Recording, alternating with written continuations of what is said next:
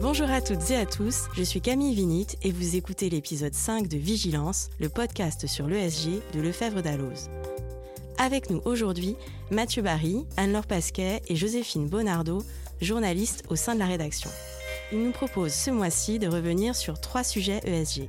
2023, l'année la plus chaude jamais enregistrée, les inégalités de genre en entreprise et la mise en œuvre de la CSRD. Pour commencer, Mathieu, tu vas nous parler des températures mondiales records en 2023. Vous l'avez peut-être vu ou entendu, c'est la première fois que la température moyenne mondiale, enregistrée sur 12 mois, a été plus chaude de plus de 1,5 degré par rapport à la période pré-industrielle, 1850-1900. Plus 1,52 degrés pour être précis, entre février 2023 et janvier 2024, nous dit l'Observatoire européen Copernicus le 8 février. Cette température moyenne mondiale avait déjà dépassé le seuil plusieurs fois sur un mois ou plus ces dernières années, mais jamais pendant un an. On se pose donc forcément la question de savoir si la fameuse limite de l'accord de Paris est dépassée. Évidemment, on se doute que non, vu le peu de bruit médiatique qui s'en est suivi. Mais alors, à partir de quand et comment la considère-t-on comme dépassée? C'est toute la question, et la réponse n'est pas si évidente que ça. D'abord, il faut savoir que l'accord de Paris sur le climat de 2015 ne contient pas de méthode formelle de définition convenue pour appréhender le réchauffement climatique. Il mentionne tout au plus des niveaux pré-industriels comme période de référence, soit le dernier état climatique moyen jugé stable avant que les activités humaines le modifient manifestement. Autrement, plusieurs métriques existent. Faut-il calculer seulement le réchauffement d'origine humaine ou le changement de température observé faut-il effectuer un lissage statistique ou prendre en compte une tendance sur 30 ans, etc., etc. Heureusement, une sort du lot, c'est celle du GIEC, qui attache des moyennes sur 20 ans à un point médian. Ok, et en clair, comment ça se traduit? Le groupe d'experts des Nations Unies sur le climat considère que la barre fatidique est officiellement franchie lorsque le réchauffement moyen dépasse 1,5 degré pendant deux décennies, loin donc d'une seule année.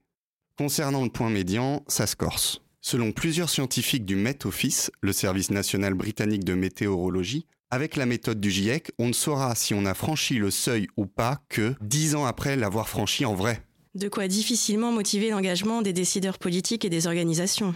Exactement, et c'est la raison pour laquelle ces chercheurs britanniques proposent un indicateur instantané du réchauffement actuel, dans un commentaire publié dans la revue Nature en décembre. Je vous passe les détails, mais en résumé. Il garde comme valeur l'augmentation moyenne de la température sur 20 ans, comme le GIEC, mais la centre sur l'année en cours. Par exemple, centré sur fin 2022, le réchauffement climatique se situerait à plus 1,26 degrés.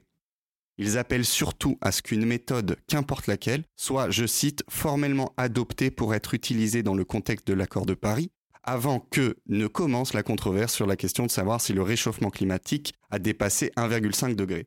Une controverse qui malheureusement a déjà commencé. D'autres chercheurs estiment le seuil déjà franchi dans un article de la même revue publié le 5 février. Ils remettent notamment en cause la période pré-industrielle du GIEC. Selon eux, on a atteint un réchauffement de plus 1,7 degré en 2020. Très intéressant et inquiétant. Merci Mathieu. Anne-Laure, tu voulais nous parler des inégalités de genre en entreprise qui persistent, selon la quatrième édition de l'étude The Women's Forum Barometer. Oui Camille, L'enquête menée par Ipsos auprès de 5000 répondants, répartis dans les pays du G7 ainsi qu'en Chine, en Corée et en Australie, souligne que même si les inégalités sont moins préoccupantes, elles n'ont pas pour autant disparu. Les femmes sont déjà plus enclines à se sacrifier. Près de la moitié d'entre elles s'arrêtent de travailler pendant plusieurs mois pour s'occuper d'un proche, et pas nécessairement de leur enfant, contre moins d'un tiers des hommes. Autre fait marquant, les femmes estiment à 31% être moins bien payées que leurs collègues hommes à compétences égales, L'écart salarial entre hommes et femmes dans plusieurs pays de l'OCDE se réduit toutefois, mais il demeure significatif. Il atteint 12% en moyenne dans les pays de l'OCDE et jusqu'à 16,5% dans les neuf autres. De plus, les femmes restent souvent cantonnées à des postes et des secteurs à bas salaire.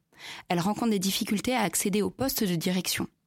Elles ne représentent toujours que 33% de ces postes et 10% des postes exécutifs.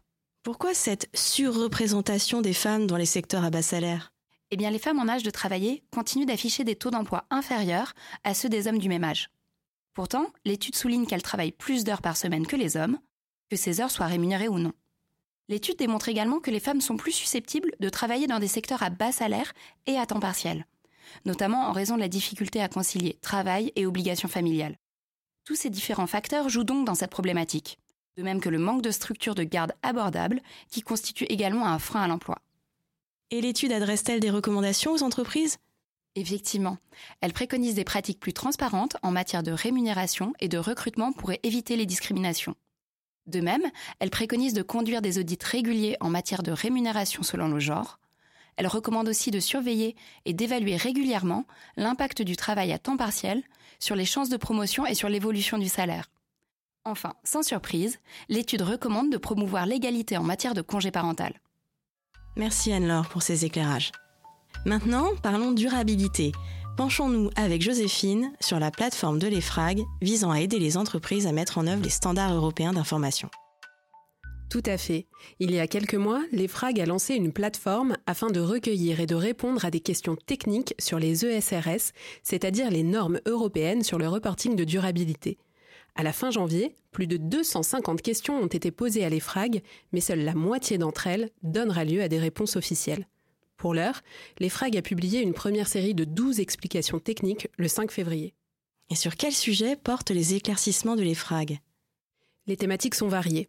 L'EFRAG indique que les questions reçues concernent majoritairement les informations transversales à délivrer dans le rapport. Les normes en matière environnementale et les questions de durabilité sociale ont également nourri des interrogations.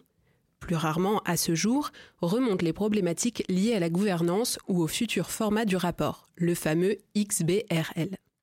Peux-tu nous donner un exemple en particulier? Bien sûr. Prenons le sujet des normes transversales. Y a-t-il un nombre minimum d'éléments matériels à déclarer dans le rapport de durabilité? Telle est l'une des questions traitées par les FRAG.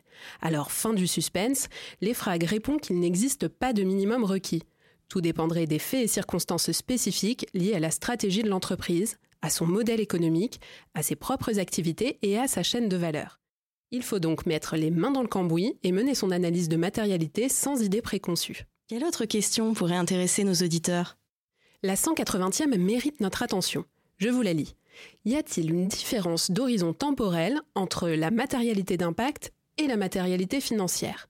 L'EFRAG rappelle d'abord que le court moyen et long terme, mentionné par l'ESRS 1, s'applique tant pour la matérialité d'impact que pour la matérialité financière. Cependant, il peut y avoir des circonstances dans lesquelles l'entreprise utilise une échelle de temps différente. Alors pourquoi une telle exception?